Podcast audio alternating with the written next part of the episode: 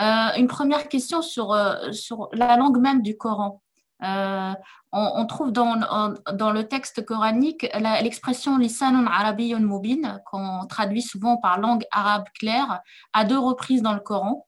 Donc, dans la sourate An-Nahl, la sourate 16, verset 103, et dans la sourate Shu'ara, la, la sourate 26, verset 195. Et une de nos, de nos membres pose la question comment, quel sens donner exactement à, ce, à, cette expression et surtout au terme moubine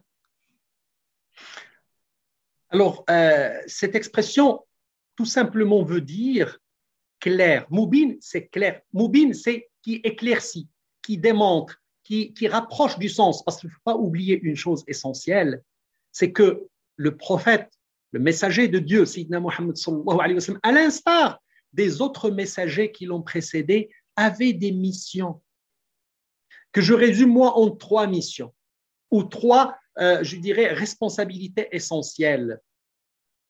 Ils avaient d'abord la mission ou la responsabilité de transmettre le message divin à l'ensemble de la communauté.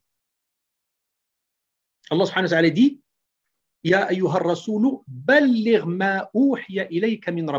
Ô messager, transmet tout ce qui t'a été révélé de ton Dieu. Et donc, il avait cette mission de transmission. Mais pour transmettre, il faut qu'il soit compris de l'autre côté. Et donc, il doit transmettre en la langue, c'est-à-dire il doit utiliser le support, la locomotion, c'est-à-dire la langue qui est parlée par son peuple. Et c'est pour ça qu'Allah dit dans le Saint-Coran, on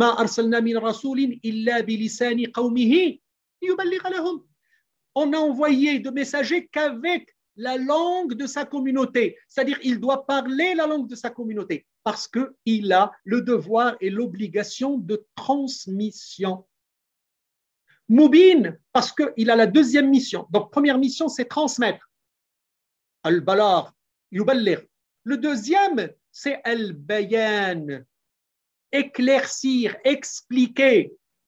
وأنزلنا إليك الذكر لتبين للناس ما أنزل إليهم Allah subhanahu wa ta'ala dit au prophète nous avons descendu c'est-à-dire nous t'avons révélé ce texte pour que tu puisses l'expliquer parce que les gens n'ont pas le même niveau de compréhension tout le monde n'est pas outillé pour comprendre le message divin au même niveau parce que ça nécessite beaucoup d'expertise, une parfaite maîtrise de la langue, il y a beaucoup de choses qui doivent être assimilées et les gens n'avaient pas tous cette euh, spécificité. Et donc le prophète avait cette deuxième mission, c'est d'expliciter, c'est d'éclairer, c'est de faire comprendre aux gens. Donc transmettre et expliquer. Et puis la troisième mission, elle va au-delà, parce que même avec l'explication, il y avait des gens qui ne comprenaient pas, qui n'arrivaient pas à assimiler. Et donc le prophète avait la troisième responsabilité, c'est la mission de transcrire le texte en acte,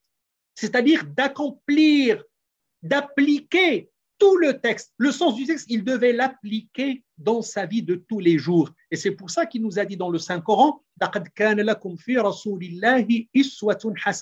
vous avez eu en le prophète le parfait modèle à suivre. Et donc nous avons les trois responsabilités, transmission, explication et bien sûr application. C'est pour ça que le prophète sallallahu alayhi wa sallam se comportait selon exactement les normes et les recommandations du Coran. Un jour, quelqu'un est venu poser une question à son épouse Aïcha. Il lui a dit Comment se comporte le prophète dans sa vie? Elle a dit.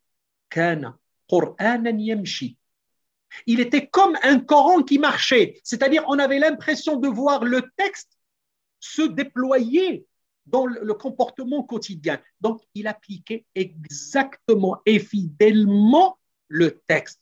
Et ça, il ne peut pas le faire s'il ne parle pas la langue de sa communauté. Nous l'avons révélé en une langue arabe parce qu'il a été révélé aux Arabes. Le Coran a été descendu dans la péninsule arabique et les gens ne parlent qu'arabe. Donc, la langue utilisée. Mais ça ne veut pas dire ça ne veut pas dire qu'il y a une supériorité.